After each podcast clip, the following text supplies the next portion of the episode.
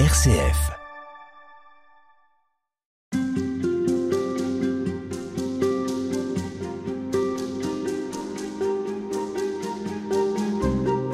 Le temps de l'avance, c'est le temps de l'attente, de la veille, de la préparation à la fête de Noël. Et c'est ce temps qui nous sépare du 25 décembre que nous allons essayer de comprendre avec vous aujourd'hui, Sœur Pascal. Bonjour. Bonjour. Contrairement à notre habitude, Sœur Pascal, vous ne serez pas la seule interlocutrice de cette série d'entretiens. En effet, vous êtes moniale dominicaine au monastère de Chalais, en Isère. C'est tout près de, Grenoble. Et avec votre communauté de sœurs, vous avez souhaité que plusieurs d'entre vous interviennent. Euh, donc nous entendrons une sœur différente chaque jour tout au long de, de, cette semaine. Nous allons donc commencer avec vous, sœur Pascal, pour euh, nous introduire à ce temps liturgique qui inaugure l'année liturgique. D'abord, j'aimerais que vous nous éclairiez sur ce mot avant, dont il faut rappeler qu'il s'écrit A-V-E-N-T. Qu'est-ce que ça veut dire? Avant, ça vient donc du latin adventus, et c'est l'avènement l'avènement de notre Sauveur, l'avènement de notre Seigneur Jésus-Christ, qui aura lieu effectivement à Noël, dans la naissance de Jésus-Christ à Noël. Mais ce n'est pas uniquement le, seul avènement de Jésus-Christ, c'est celui historique qu'on fêtera le 25 décembre, mais c'est aussi l'avènement de, de Jésus-Christ à la fin des temps, l'avènement du roi de gloire. C'est ce qu'on a en général dans le premier dimanche de l'Avent, qui inaugure donc cette année liturgique, euh, où on évoque la, le retour de Jésus-Christ ou la venue de Jésus-Christ comme un roi qui va enfin libérer la terre du mal et faire avenir les temps nouveaux où la justice régnera, où la paix régnera. Alors ce temps de l'Avent, sœur Pascal, c'est donc un temps où les chrétiens se préparent à accueillir ce Dieu de justice, ce Dieu de miséricorde et euh, en ce qui concerne Noël, c'est euh, un Dieu qui prend la forme d'un nouveau-né. Pourquoi est-ce qu'il faut un temps pour se préparer à cette fête? Parce que c'est pas si évident. C'est pas si évident que le roi de justice, celui que l'on espère, que l'on espère depuis Israël, enfin le, roi qui revient, se à se manifester dans ce petit nouveau-né, dans une étable, euh, dans la nuit de Noël, et que c'est bien le même. C'est pas si évident de comprendre ça. Ça, c'est la première raison, un peu intellectuelle.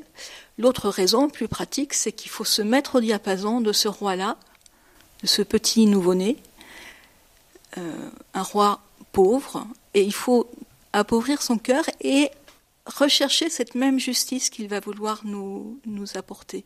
Qu'est-ce que ça veut dire appauvrir son cœur?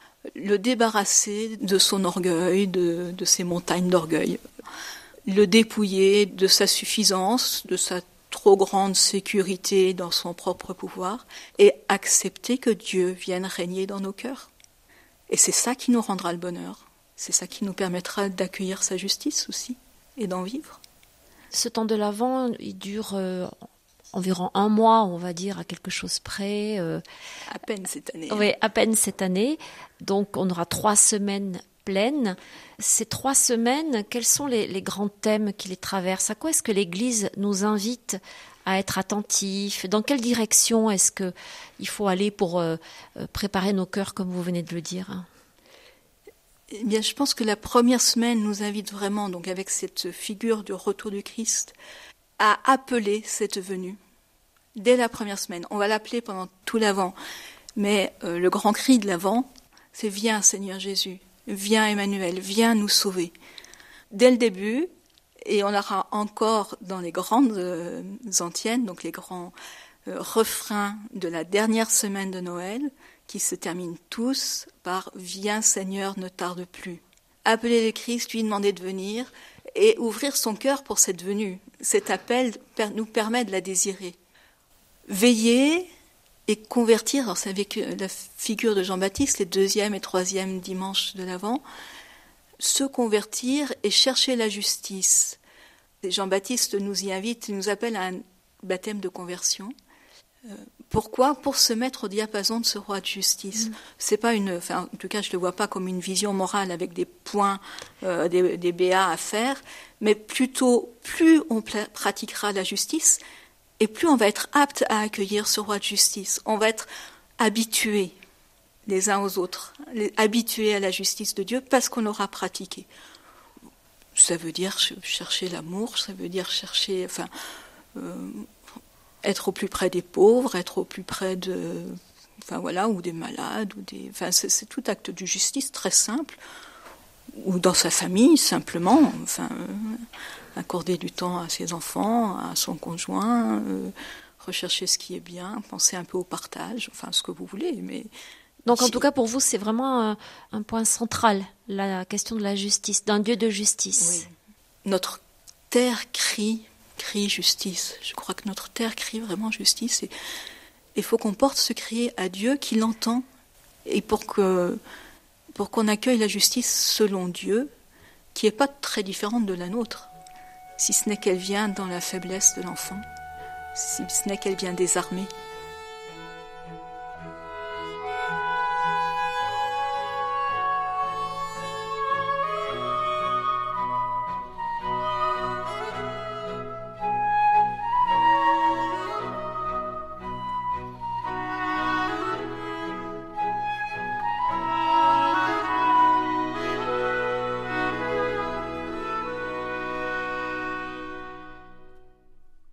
Sœur Pascal, euh, l'avant, c'est donc euh, un temps d'attente. Un temps où on se prépare, il y a à la fois une dynamique, on mm. nous demande d'être actif dans la préparation, mais d'être aussi dans l'attente et dans la patience. Et ça, c'est quand même un peu contre nature. L'homme, par nature, est plutôt impatient, non? Sans doute. Enfin, surtout aujourd'hui. Hein. Surtout aujourd'hui. Mais il y a ce, travail. Euh, bon, c'est une bonne idée d'essayer d'attendre la patience et de se laisser travailler. Ça va avec le dépouillement dont on parlait au démarrage. La patience, ça nous permet de, nous laisser travailler par Dieu et pas d'être toujours le maître de nos vies et de savoir ce qu'on fait et de, et de cocher notre liste de tout doux. Euh, voilà. Euh, se laisser travailler par Dieu. C'est un peu ce qui se passe, j'allais dans notre hôtellerie, où les gens viennent ici puis ils n'ont rien à faire. Votre hôtellerie, c'est-à-dire ici au monastère Notre accueil au monastère. où vous accueillez des gens on a des personnes qui viennent, séjourner. Séjourner. Et tout d'un coup, ils se trouvent avec du temps. Ils n'ont plus l'habitude d'avoir du temps. Et c'est extrêmement dépouillant. Mais je crois que c'est salvateur. C'est une manière d'accueillir le salut, de laisser Dieu travailler dans ce temps dont on ne maîtrise plus rien puisqu'il est là et puis qu'on n'a rien à faire. Alors il n'y a pas grand-chose à faire, mais il y a l'office, celui que vous vivez, euh, vous toutes, tous les jours, plusieurs fois par jour. Vous allez prier euh, à la chapelle du monastère. Et justement, euh, cette prière, est-ce qu'elle prend une coloration particulière pendant l'Avent? Est-ce qu'il y a des, des, refrains, comme vous le disiez, ou un vocabulaire qui revient et qui vraiment est très très frappant?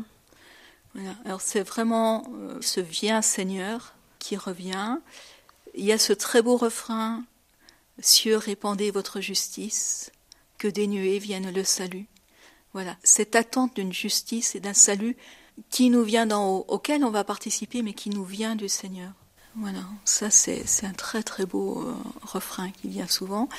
Et donc à la toute fin de l'Avent, dans la dernière semaine, qui est la semaine préparatoire à Noël, à partir du 17 décembre, il y a ce qu'on appelle des grandes antennes haut parce qu'elles commencent toutes par Ô, ô soleil de justice, ô clé de David, ô Emmanuel. Qu'est-ce que ça dit, ce ô? C'est l'exclamation et c'est l'appel, hein, et en même temps c'est la, joie, enfin voilà, c'est un. c'est cette exclamation de joie, on voit bien ce qu'on fait, hein. Oh, toi qui. Un émerveillement aussi. Un émerveillement.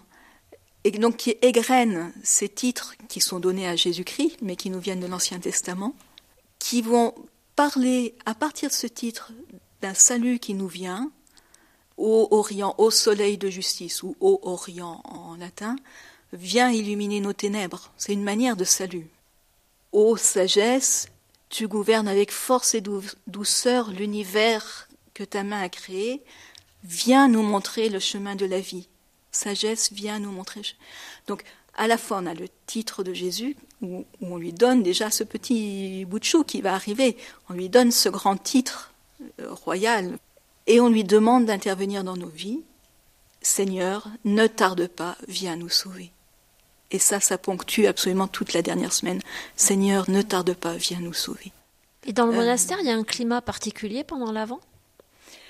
Alors, on commence cette semaine de l'Avent par un temps de retraite communautaire, donc un temps de silence, où on a une prédication, une personne qui vient prêcher. On la commence par ce, temps de silence, on ferme l'hôtellerie, on, on, ne travaille plus à la biscuiterie, on essaye de, de rester, enfin voilà, il y a un peu chacune à, prier et à accueillir ce temps. Une intériorité qui s'installe. Mm. Voilà, c'est comme ça qu'on le commence. Euh, et puis après, c'est la liturgie qui nous guide avec des textes propres, avec le, le prophète Isaïe qui nous accompagne pendant tout l'avant dans les lectures. Hein, voilà, ce prophète de la consolation. Hein, consoler, consoler mon peuple. Merci beaucoup, Sœur Pascal, de nous avoir accompagnés dans euh, ce premier entretien. Et euh, je précise, parce que je ne l'avais pas fait en vous présentant, que vous êtes justement responsable de l'hôtellerie ici au monastère de Chalais. Vous êtes également l'économe de la communauté et puis vous êtes en charge de la liturgie. Merci à vous. Merci et bon avant.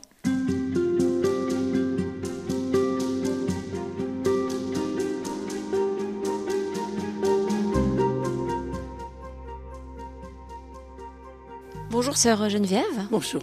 Après avoir entendu sœur Pascal, Monial, ici dans cette communauté des dominicaines de Chalais, c'est vous qui allez nous accompagner dans cet entretien qui va porter plus précisément sur l'attente et la patience parce que on l'a déjà dit avec sœur Pascal, l'avant, c'est un temps d'attente. On attend la venue du Seigneur, on attend Noël. Le thème vous a été euh, attribué au hasard ou bien euh, Pas tout à fait. Parce que tout le monde sait que je suis très impatiente.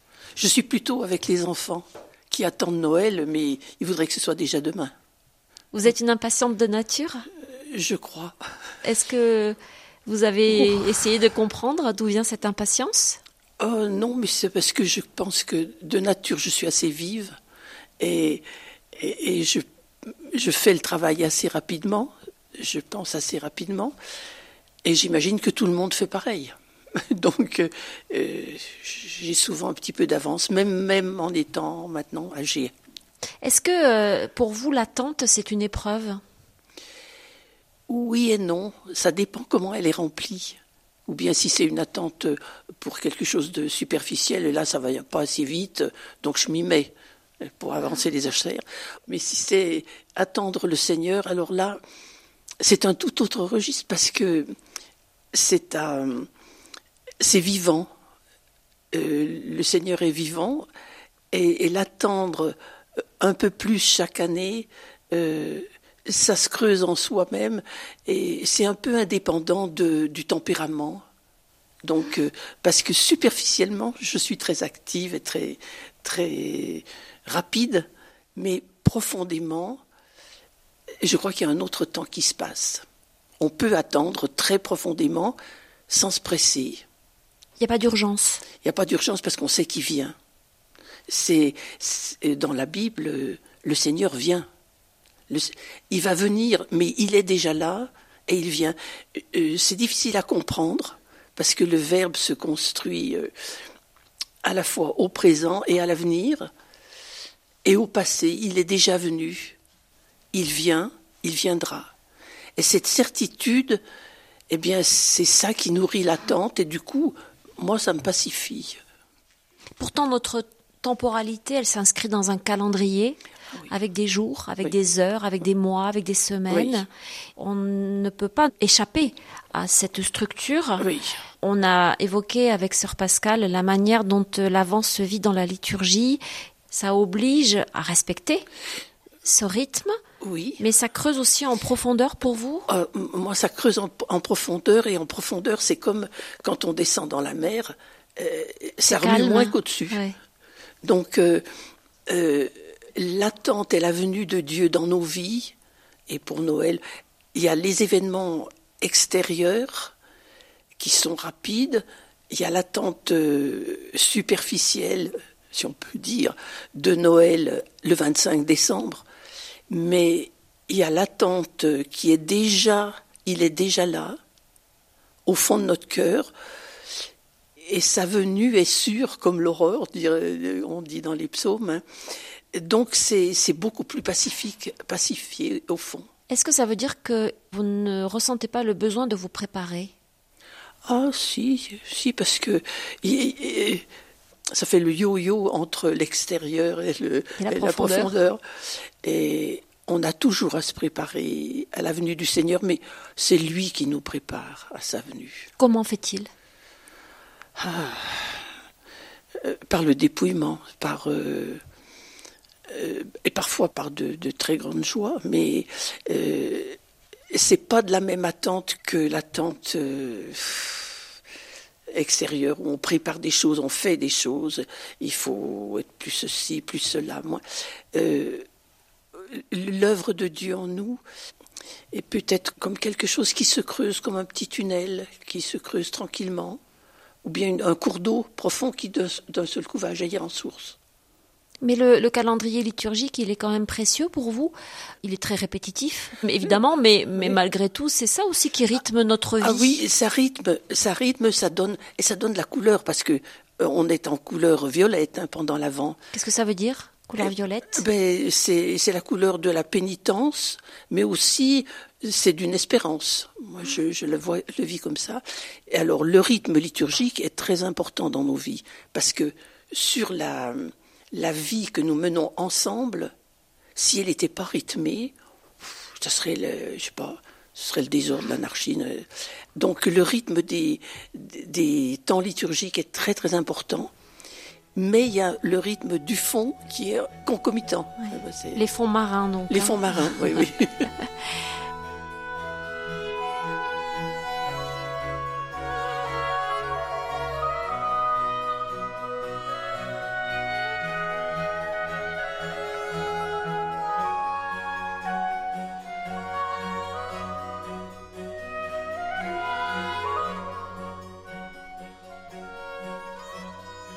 même si ces fonds-là sont plus paisibles, plus confiants que euh, l'agitation de la surface, est-ce que parfois euh, vous ne vous impatientez pas de, de voir que les, les mêmes euh, travers reviennent, que le monde a l'air à certains endroits de vraiment d'être à, feu et à sang? Ah, est-ce qu'il n'y a pas une impatience de ce côté-là? Ah, Si, ça, ça l'impatience, l'impatience pour l'Église et pour le monde parce que on est en souffrance, le monde est en souffrance, et ça, ça me, c'est plus que de l'impatience, c'est une espèce d'attente ardente, euh, souffrante, que quelque chose se passe pour qu'il y ait un soulagement du monde. Mais là, c'est indépendant, si je peux dire, de l'avant ça peut rejaillir plus facilement au temps de l'avant où on pense que le Seigneur vient et que euh, la liturgie nous aide à, crier Seigneur viens, reviens. Mais euh, l'attente aujourd'hui dans le monde qui est le nôtre, euh, elle est de tous les instants, que ce soit l'avant ou pas l'avant. Parce qu'il y a une telle, telle souffrance, une telle soif aussi. Les gens ne savent plus qu'espérer. Alors ils espèrent des petits bonheurs. Mais euh, quand euh, des personnes que nous entendons ici, euh, je suis touché très profondément parce que ils sont sans espérance et sans Dieu dans le monde. Et ça, alors je dis Seigneur, venez. Donc c'est c'est l'avant. Ça rejoint l'avant. À des auditeurs qui nous entendraient là et, et qui vivent très mal une attente très douloureuse, il y a des tas de, situations, d'attentes qui sont euh, infernales. Qu'est-ce que vous auriez envie de dire? Espérer contre toute espérance.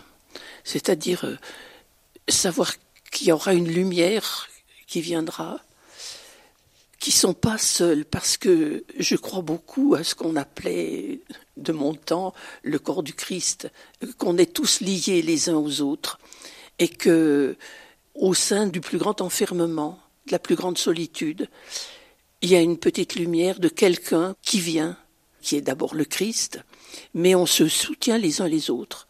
Et je pense que on espère nous pour les autres aussi.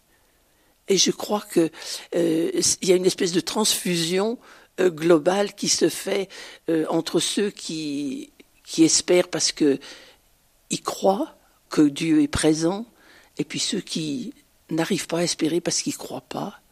Et je pense qu'il y a transfusion, transfusion d'âme, si on peut dire. Cette zone dont vous parliez, euh, en vous, profonde et paisible, vous pensez que tout le monde y a accès ou que vous avez, vous, une chance particulière d'être connecté avec cet espace intérieur, enfin, où vous sentez déjà une présence?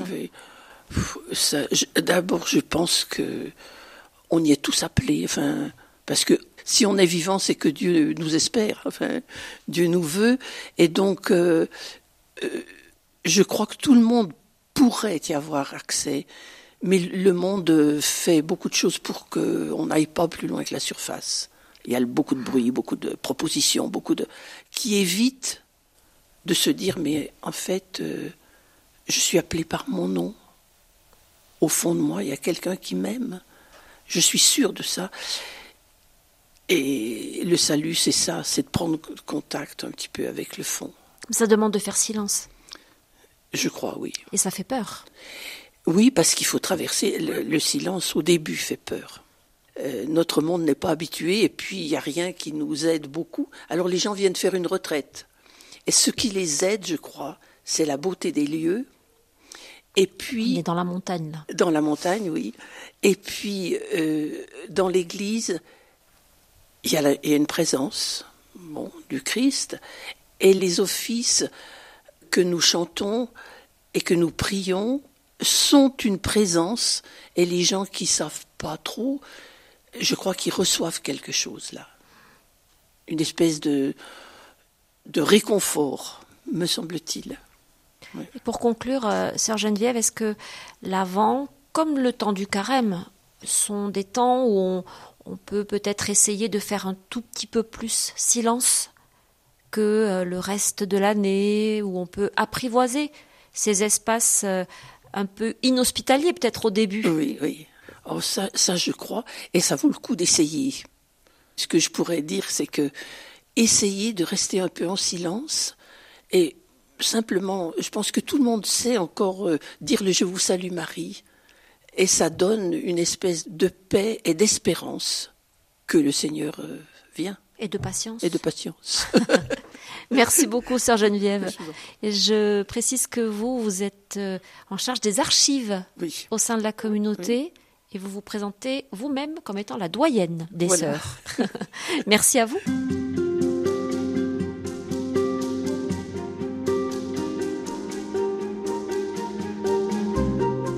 Troisième rendez-vous de cette série Halte spirituelle avec euh, les dominicaines du monastère de Chalais. Et aujourd'hui, c'est vous, sœur Agnès, qui allez nous accompagner dans ces réflexions. Bonjour. Bonjour. Sœur Agnès, vous êtes en charge de l'entretien du monastère de Chalais, un monastère qui, je le rappelle, se situe euh, euh, au-dessus de Vorep, à quelques kilomètres de Grenoble. Et puis vous êtes aussi particulièrement en charge, sans être vraiment une professionnelle de santé, mais de la santé des sœurs dans le cadre de cette euh, série d'entretiens euh, consacrés à l'avant et plus particulièrement à la patience et à l'attente que suppose ce temps de l'avant qui nous prépare à Noël, on va essayer avec vous d'évoquer quelques figures des Écritures, Ancien et Nouveau Testament, des figures qui nous enseignent la patience, l'attente patiente. Alors, D'abord, est-ce que vous avez eu du mal à en trouver, sœur Agnès, dans les Écritures? Non, là j'en ai trouvé beaucoup, beaucoup, et j'ai dû choisir. Parce que notre Dieu, c'est un Dieu qui est longanime, ça veut dire qu'il a le souffle long. Et, donc, quand on est en sa présence, en fait, il y a plein de personnes qui respirent sa patience, son attente. Et ça commence dès les premières pages de la Bible. Dieu est créateur, et on voit que ça vire au mal assez vite avec la méchanceté et la violence. Caïn et Abel, deux frères qui s'entretuent. Ensuite, c'est même le déluge. Et Dieu est obligé de recommencer sa création en appelant Noé pour fabriquer une arche et faire entrer dans cette arche des êtres humains, des bestiaux, des animaux de chaque espèce. Et en quoi est-ce que ça nous dit quelque chose de la patience et de l'attente dans la Bible? Parce que Dieu ne se résout pas au mal et à la violence, à la rivalité entre les hommes il veut recommencer, parce qu'il a créé l'homme et la femme à son image et à sa ressemblance. Et ce projet d'amour a raté, disons-le tout de suite. Et on voit dans le récit qu'il recommence et que l'alliance est redonnée avec ce fameux signe de l'arc-en-ciel à la sortie de l'arche. Mais vous voyez, il y a eu la crue des eaux, et quand les eaux commencent à baisser, Noé envoie d'abord un corbeau et ensuite une colombe, et la colombe, elle revient aussitôt parce qu'elle n'a pas où reposer ses pattes. Sept jours plus tard, Noé renvoie la colombe et elle revient avec un rameau d'olivier dans son bec. Signe que la, ça, commence, la, création euh, est en train de renaître. de renaître. Et ensuite, Noé continue avec persévérance de renvoyer la colombe. Elle ne revient pas cette fois parce qu'elle a trouvé de la nature pour vivre. Et à ce moment-là, Noé peut sortir de l'arche. Vous voyez? Donc lui aussi, il a été patient et persévérant. Exactement. Il y a fallu trois tentatives pour voir si c'était bon, si on pouvait sortir de l'arche, avant de recevoir à nouveau euh, cette alliance de Dieu. Alors si on poursuit l'évocation de ces figures euh, d'attente et de patience, et qu'on va un peu plus loin dans les Écritures, on tombe sur un couple fondateur, Abraham et Sarah. Alors eux aussi, c'est encore une très grande histoire, toujours dans le livre de la Genèse. Et donc, euh, il est dit dans, dans l'Épître aux Hébreux que par sa persévérance, Abraham a obtenu ce que Dieu lui a promis. Qu'est-ce que c'est que cette promesse de Dieu? C'est d'abord une terre, puisque Abraham doit quitter son pays pour aller en terre promise. Il y arrive, mais il manque quelque chose. Abraham n'a pas de descendance. Abraham et Sarah, Sarah est stérile, et donc Abraham interroge Dieu et lui dit Que vais-je devenir? Et là, il y a cette fameuse rencontre auprès du chêne de Mambré, où trois visiteurs viennent trouver Abraham et Sarah, et l'un des visiteurs dit L'an prochain, à Abraham, tu auras un fils. Et Sarah, qui est à l'entrée de la tente, elle écoute, elle se met à rire. C'est une vieille femme, elle se dit ce n'est pas possible. Et le visiteur dit, ce qui est extraordinaire, c'est y aurait-il rien de trop merveilleux pour le Seigneur? C'est-à-dire que pour Dieu, il est toujours possible de donner de l'inattendu et de la vie. Et donc, effectivement, un an après, Sarah aura un fils qui s'appelle Isaac. La postérité est donnée.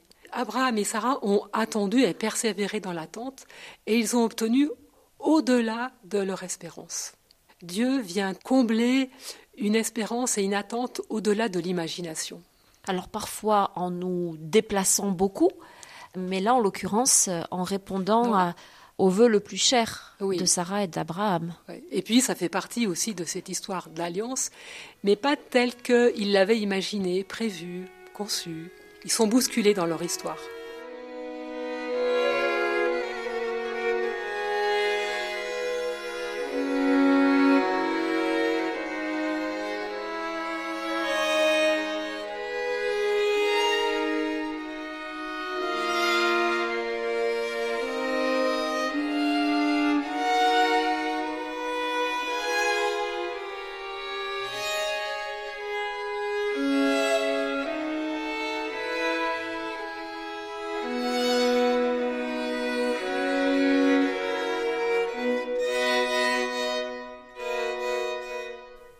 l'Ancien Testament encore une, figure qui peut illustrer cette attente à laquelle on est invité là pendant le temps de l'Avent? Alors il y a Job, qui était un personnage très riche, qui a tout perdu et qui a su attendre, vraiment attendre, et surtout qui ne s'est pas détourné de sa manière juste de voir Dieu. Parce que ses amis voulaient le consoler, le conseiller et le faire culpabiliser dans cette attente. Mais si tu arrives au temps de malheur, c'est parce que tu as mal agi, tu as mal parlé de Dieu. Et lui, il n'entre pas là-dedans. Même son épouse essaye de le faire rentrer dans ce sillon.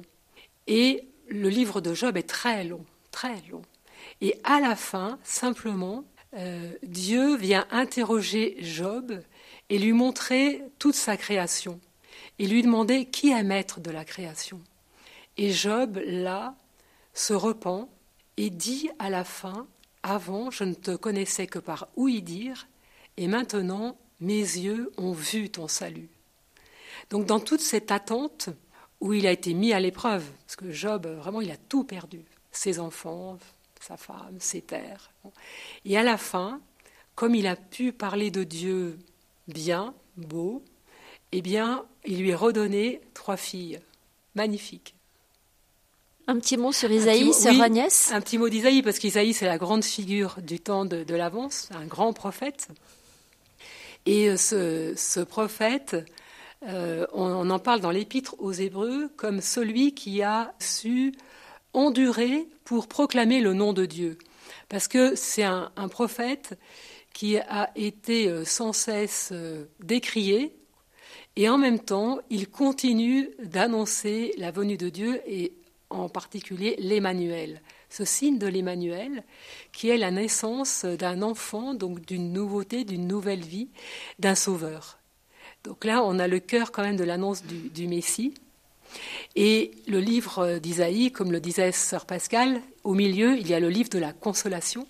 Et donc, nous aimons beaucoup lire des passages d'Isaïe durant le temps de l'Avent, où Isaïe entend de la part de Dieu Tu as du prix à mes yeux, tu as du poids, continue, vis, proclame la venue du Sauveur, du Messie. Il ne s'est pas découragé, Isaïe. Il y a un autre couple qu'on peut évoquer, euh, sœur Agnès, quand on parle de l'attente et de la patience, un couple qui fait un effet miroir avec Abraham et, Sarah finalement. Il s'agit de Élisabeth et Zacharie. Alors eux, ils sont à la charnière hein, entre ce qu'on appelle l'Ancien et le Nouveau Testament puisque eux, ce sont les parents de Jean-Baptiste. Zacharie est prêtre, ils sont âgés, ils n'ont pas eu d'enfants. Et là encore, on a l'annonce d'une naissance mystérieuse, imprévue. Et quand l'ange Gabriel vient voir Zacharie dans le temple, il lui annonce cette naissance, et Zacharie perd la parole, il devient muet. Et durant tout le temps de la grossesse d'Élisabeth, Zacharie est muet. Ce n'est qu'après, huit jours après la naissance, au moment de la présentation de Jean-Baptiste au temple, que Zacharie retrouve la parole. Et sa femme, Élisabeth, elle est visitée par Marie, qui attend, elle, Jésus. Et cette rencontre, elle est extraordinaire, parce que quand ces deux femmes se rencontrent, Jean-Baptiste, qui est dans le ventre de sa mère, d'Élisabeth, bouge, et c'est déjà l'annonce de la joie de la venue du Sauveur, de Noël, avant l'heure. Donc Zacharie et Élisabeth, eux aussi, ont été patients, même si, comme Sarah et Abraham, euh, ils avaient euh, renoncé. Ils avaient renoncé, ils n'espéraient plus, et pourtant Dieu a entendu leurs désirs secrets et est venu les combler. Et donc c'est les merveilles de Dieu qui arrivent quand on ne les attend pas, mais il faut les attendre en même temps. Rester ouvert. Pour nous aujourd'hui, ça, ça peut être utile à entendre. et, aussi euh, revoir ces deux grands témoins de la patience et de l'attente, ça nous invite à ouvrir notre cœur pendant ce temps de l'Avent pour accueillir l'imprévisible de Dieu, qui est lumière, amour, paix, miséricorde, et aussi l'invoquer pour qu'il vienne visiter tous les habitants de notre terre, et en particulier les coins de la terre où sévit la violence et la guerre. Dieu nous donne ce dont nous avons besoin. Encore faut-il euh, le lui demander ou c'est inutile? Parce qu'il sait mieux que nous ce qu'il nous faut. Il sait mieux que nous et en même temps c'est important de lui demander pour nous-mêmes mais aussi euh, pour le monde entier. Je pense qu'aujourd'hui on est invité à prier, à crier auprès du prince de la paix que nous allons accueillir à Noël, en particulier là où sévit la violence, la guerre, et croire qu'il va venir et que nous sommes invités à être des acteurs de cette paix, là où nous sommes. Merci beaucoup, sœur Agnès.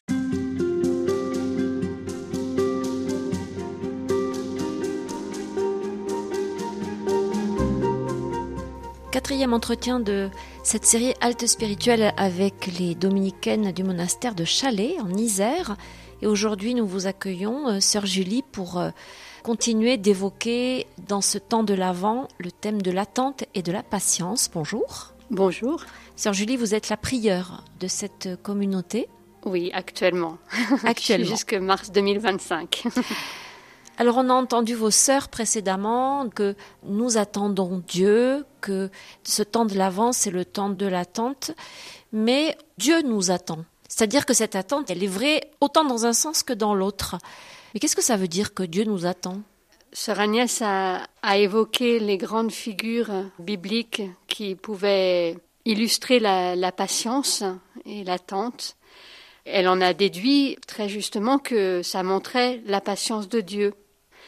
Effectivement, tout au long de l'histoire du salut, on voit que Dieu n'a de cesse de reprendre son alliance. Son peuple pêche, mais sans cesse, Dieu revient et essaye de refaire alliance.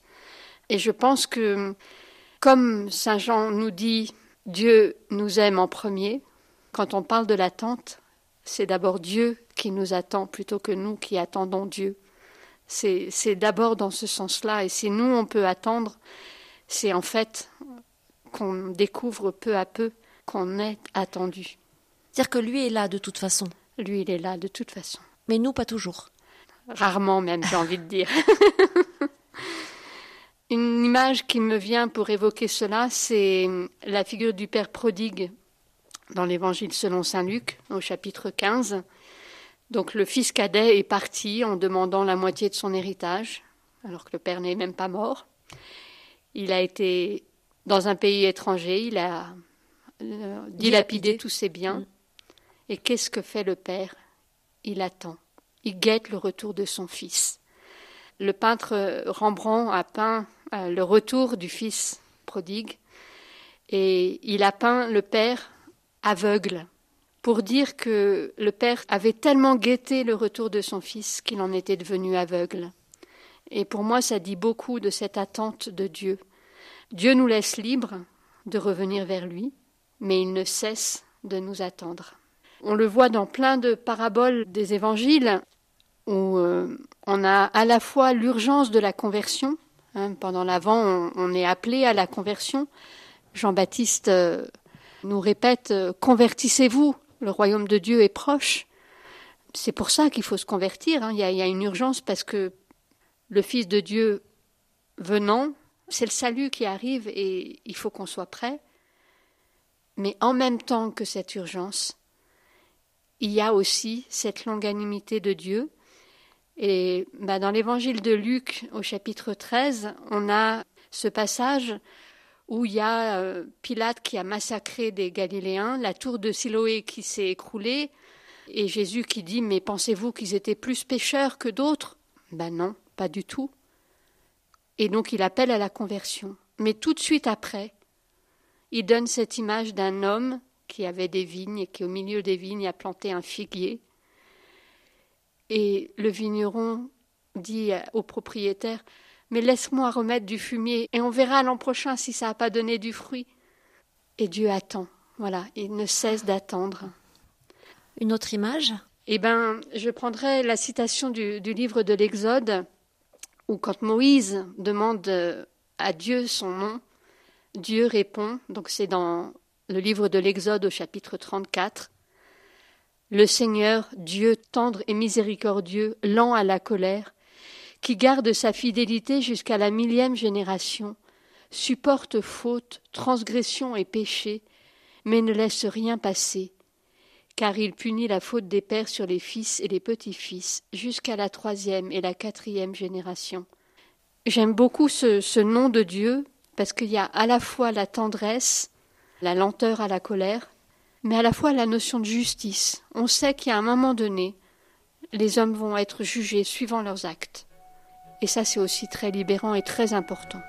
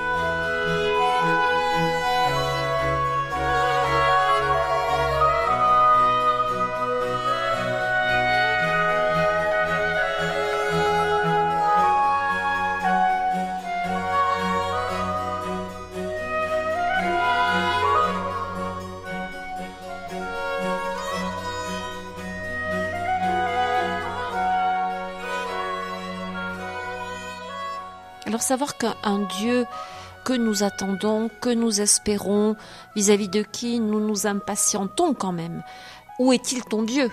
Face à, à l'horreur, face à la barbarie, il est déjà là. C'est pas évident à entendre, c'est pas évident à comprendre. Non, il y a là un vrai mystère, et je crois qu'il ne faut pas répondre euh, trop vite, parce que souvent, quand les gens posent cette question-là, c'est qu'ils sont dans la souffrance, qu'ils attendent une réponse normale, humaine. Mais le temps de Dieu n'est pas le nôtre. Euh, dans le deuxième épître de Pierre, on dit que pour le Seigneur, un seul jour est comme mille ans, et mille ans sont comme un seul jour. Nous, on peut avoir l'impression que Dieu tarde à tenir sa promesse, mais en fait, c'est qu'il veut qu'aucun ne se perde, et il veut faire miséricorde à tous. Donc, nous, on a quelque part à, à lâcher prise et à accepter que le temps de Dieu ne soit pas le nôtre. Voilà, j'aime beaucoup quand euh, dans l'épître de Pierre, on a un seul jour est comme mille ans et mille ans sont comme un jour. Il y a à la fois le présent est très important, il faut se convertir, et à la fois, ben, mille ans, ça représente qu'un jour pour Dieu et bon, toute une vie. Si on se convertit à la fin, Pour le dire autrement, ça prendra le temps que ça prendra. exactement, ça nous appartient pas. Alors ça ne nous appartient pas et en même temps on a une responsabilité. Oui, Laquelle mais pour nous, pour nous propres. Mais je pense que le jugement, il, est, on n'a pas à juger les autres. Euh, et donc ça, c'est une désappropriation parce qu'on a tendance à se dire, les actes euh, qu'un tel fait, il mériterait d'être jugé. Et c'est humain, c'est normal. Il faut une justice humaine aussi, mais la justice de Dieu, elle est d'un autre ordre. Mais alors quand on dit le temps de l'avance, c'est un temps où on se prépare à accueillir le Christ, où euh, on essaie de faire de la place en soi. On prend même parfois l'image d'une crèche intérieure.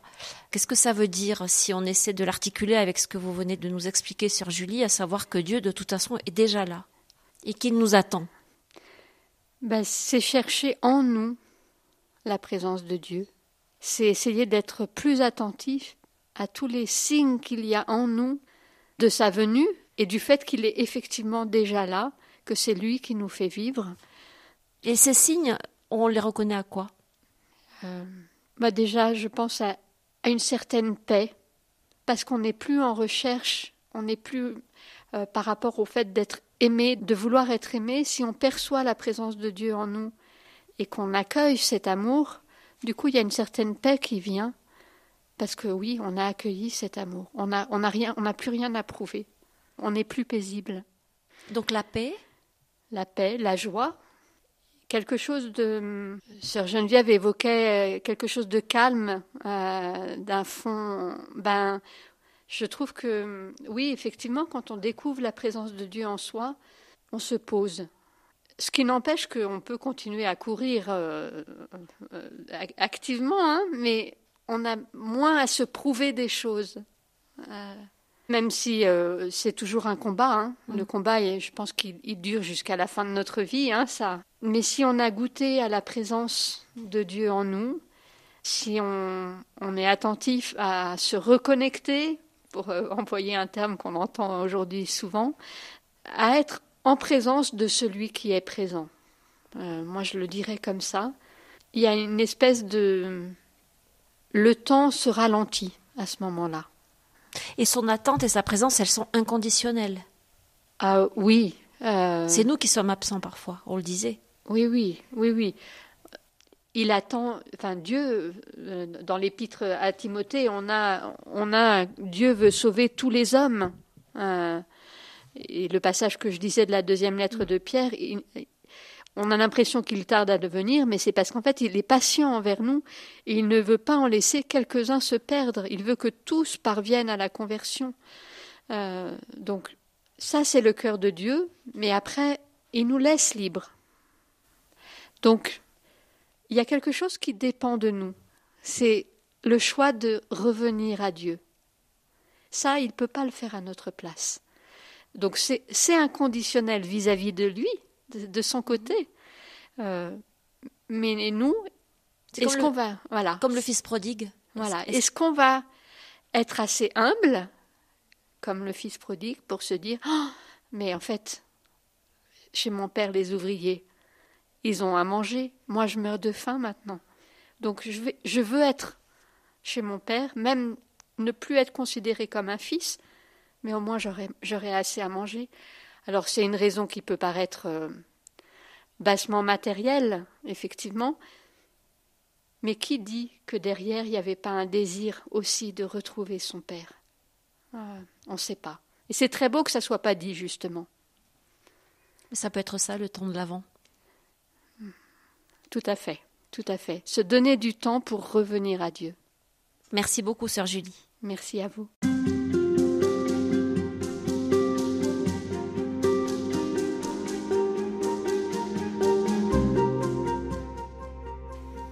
Bonjour, euh, sœur Pascal Dominique. Bonjour. Nous concluons avec vous cette série d'entretiens avec les moniales de la communauté du monastère de Chalais. Je rappelle que vous êtes des moniales dominicaines. Votre euh, très beau monastère se situe au-dessus de Grenoble, à quelques kilomètres du village de Vorep. Nous concluons avec vous cette série d'entretiens consacrés à l'attente et à la patience en cette première semaine du temps de l'Avent. Avec vous, nous allons essayer d'aborder un sujet un peu complexe, un mystère, c'est-à-dire que dans la foi chrétienne catholique, on confesse que Dieu, on l'attend, mais qu'en même temps, il est déjà là. Alors il y a euh, au moins quelque chose d'un peu étrange à comprendre. Comment vous, vous l'entendez, cette réalité? D'abord, euh, j'aime cette question. Et c'est pour ça que je l'ai choisie, parce qu'elle est paradoxale. Et je trouve que c'est d'autant plus intéressant, et c'est toujours ainsi dans la Bible, en particulier dans l'Évangile. Jésus dit une chose et après il a l'air de dire le contraire. Mais moi, la première fois que j'ai lu l'Évangile, c'était ça la vie. La vie est paradoxale. Et c'est pour ça que la Bible et l'Évangile m'ont attiré, à cause de, oui, ce décalage. La vie est paradoxale parce qu'elle est complexe. Oui.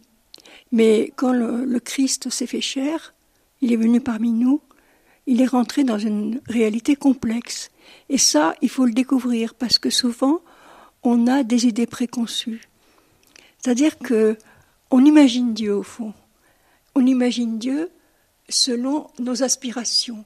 Il y a des gens qui sont très idéalistes ou dont la foi est encore jeune, donc elle a besoin de mûrir.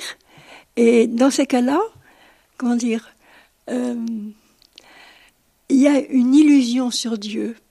C'est-à-dire qu'on a, on rêve d'un Dieu qui soit euh, au-delà, infiniment au-delà de ce qu'on peut, de ce qu'on peut imaginer, qui soit dans une perfection que nous nous inventons. La perfection de Dieu, nous inventons une perfection à notre image au fond. Or Dieu, ça n'est pas ça? Je crois pas. Parce que Dieu résiste. Et nous, il faut qu'on résiste. L'humanité résiste. Et je ne parle pas de péché. Mais on n'arrive pas à imaginer Dieu. Et le temps de l'avant, pour moi, c'est un peu une image de la vie humaine, euh, avec ses, illusions, ses rêves.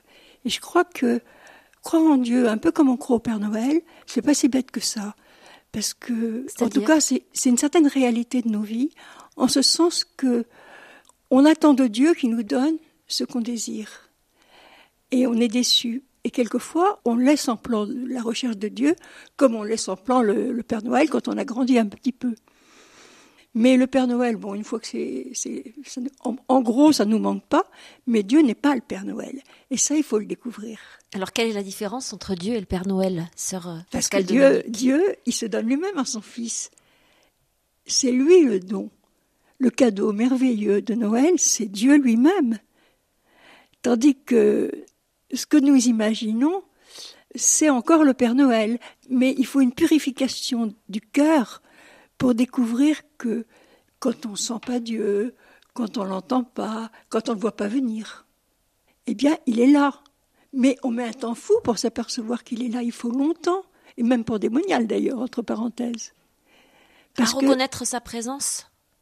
À comprendre qu'il est avec nous, parce que tant qu'on imagine selon nos rêves, c'est pas mal, c'est un chemin. Il ne faut pas critiquer le chemin des gens et notre, propre chemin. On est tous en chemin de toute façon. On est tous en chemin, mais il y a une évolution. Mm. Il y a une évolution profonde.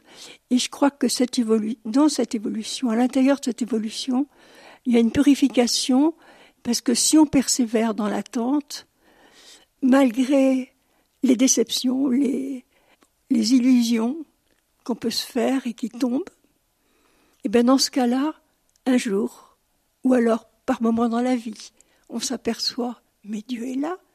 Et alors je pense à Jacob, qui dit, mais Dieu était là, je ne le savais pas. Et je crois que c'est ça qui est important. Dieu était là et je ne le savais pas. Et c'est ça Noël un peu. Parce qu'on voit ce gosse dans la, dans la crèche, il sert à rien. On ne voit pas en quoi il peut nous rendre service finalement. Mais il est là. Ça suffit.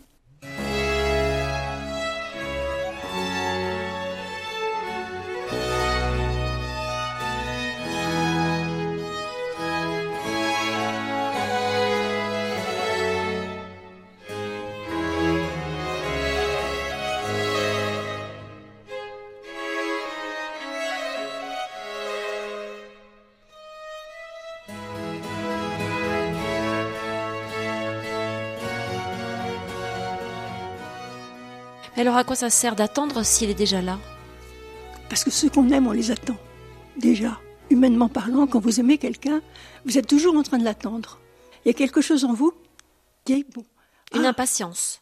Pas forcément. C'est parce que on a le désir de l'autre dans l'amour ou, ou dans l'amitié, ça prend une autre forme. Euh, c'est un lien qui est très fort. Et quand on a un lien très fort avec quelqu'un, eh bien, on l'attend. Parce que ce qu'on sait aujourd'hui, ce qu'on a découvert, est toujours insuffisant. Voilà le mystère de cette personne, mais le mystère de Dieu a fortiori. C'est toujours insuffisant ce qu'on a découvert. Donc on l'attend. On ne sait pas qu'il. Il faut, on a, il faut qu'on se rencontre, mais c'est long la rencontre de Dieu. C'est pas. C'est long. Il faut, il faut attendre. Il faut attendre que notre cœur soit assez libre, que de découvrir combien Dieu est libre de nous, parce que c'est pas un gourou, et combien nous, on est libre de lui. C'est-à-dire qu'il ne nous attend pas, lui, en, nous, en disant alors je t'attends en tournant. Il ne nous attend pas comme dans Victor Hugo, l'œil était dans la tombe et regardez Cain. Il nous attend avec amour, il nous attend avec patience, mais aussi il nous donne le désir de lui. Et même quand on ne s'est même pas encore dit, qu'on s'imagine pas encore, qu'on l'attend, qu'on peut même pas encore le dire, ça crie en nous. Et ce qui crie, c'est l'Esprit, l'Esprit Saint. Il crie en nous pour appeler Dieu, même quand on n'appelle pas encore avec des mots. Ce Dieu, sœur Pascal Dominique, on l'attend, on l'espère, Oui, même si, vous l'avez dit, il est déjà là, il est déjà dans nos vies, mais à quel moment on, on sent qu'il est là? Par moment. C'est comme, euh, bon, pour employer un mot qui Ouais. ne convient pas tout à fait, mais c'est comme un miracle un peu. C'est-à-dire euh, un événement surprise.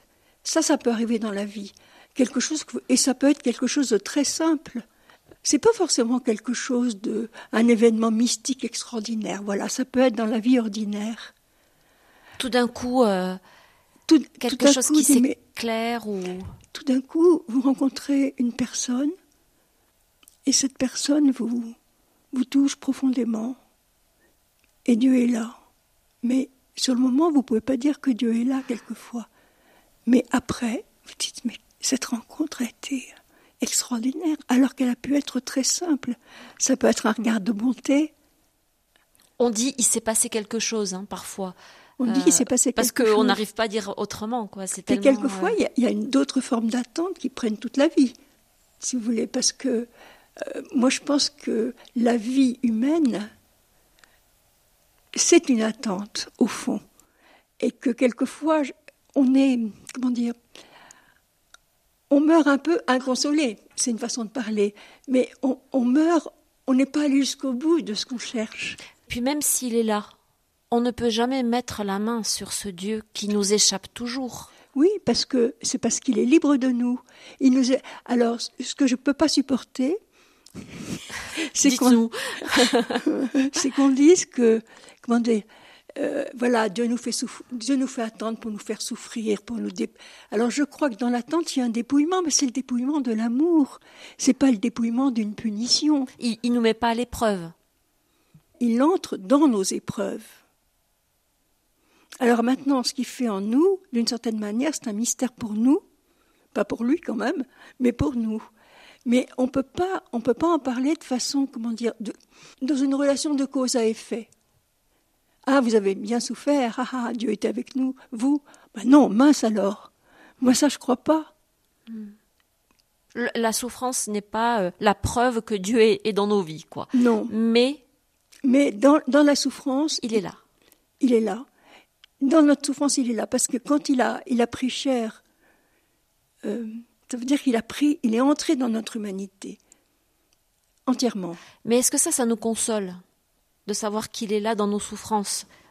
Vous Ça dépend. Vous disiez, on, meurt inconsolé finalement. D'une certaine manière. Oui, oui. Parce que tout est paradoxal là encore. Oui. Euh, c'est-à-dire que euh, je crois qu'il y a un affinement du. Si on accepte, en tant que chrétienne, moi je, crois en Dieu, mais même quand on croit en Dieu, euh, par moments, Dieu nous échappe tellement qu'on se pose une question. On se pose toujours des questions par rapport aux gens qu'on aime. Est-ce qu'il m'aime vraiment? Est-ce qu'il est là? Est-ce qu'il pense à moi? Ce sont que des questions humaines, mais quand elles se rapportent à Dieu, c'est les mêmes questions, mais ça va plus loin. Et je crois que il y a toujours une réponse de Dieu, mais on la cherche à un endroit où elle n'est pas. Et mais Dieu nous laisse chercher, non pas pour nous mettre à l'épreuve, à mon avis, il nous laisse chercher parce qu'il nous veut libres. Et ça constitue notre humanité, ces temps, où, ces temps de vide, de souffrance. Voilà, je, crois que ça nous constitue. Merci beaucoup, sœur Pascal Dominique. Merci à vous.